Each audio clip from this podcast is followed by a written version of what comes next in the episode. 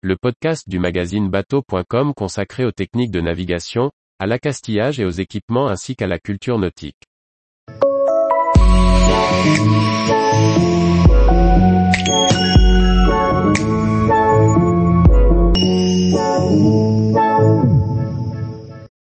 Faites confiance à la technologie pour les équipements marins de demain. Par François-Xavier Ricardou. De l'intelligence artificielle pour augmenter les performances d'un skieur nautique en vue des JO 2024, à la production d'énergie électrique ou la motorisation hors bord, les ingénieurs développent, conçoivent et imaginent des produits pour que notre plaisir de naviguer perdure. C'est KP Engineering, spécialiste de l'acquisition et analyse de données, a mis au point un boîtier, totalement étanche.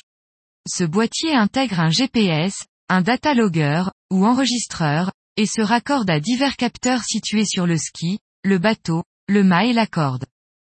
Dans le ski nautique, de multiples paramètres sont à prendre en considération, le bateau, le pilote du bateau, la corde, le ski, le skieur et enfin l'eau.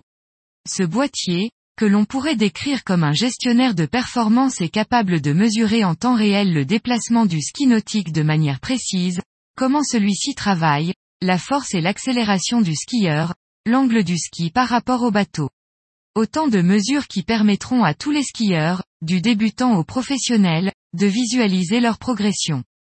Les grosses puissances des moteurs hors-bord Honda, 150, 200, 225 et 250 chevaux sont désormais livrés sous la dénomination Sporty White. Si rien n'a changé sous le capot de cette gamme V6, l'ensemble du capot gagne une nouvelle forme et de nouvelles couleurs plus agressives. Avec une prédominance du blanc, ces hors-bords devraient répondre aux attentes de plaisanciers qui cherchent de plus en plus à assortir la couleur du moteur avec leur coque. Tarif des moteurs avec commande électrique.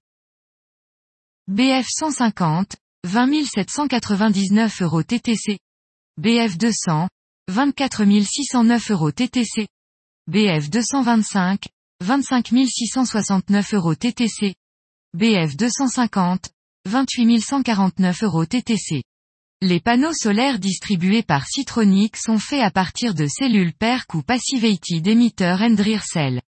Ils ont une couche supplémentaire par rapport aux panneaux photovoltaïques classiques, qui comportent seulement deux couches.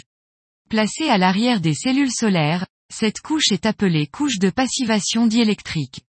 Elle permet de supprimer les espaces et donc d'optimiser la surface, améliorer la tenue aux vibrations, réduire la résistance électrique.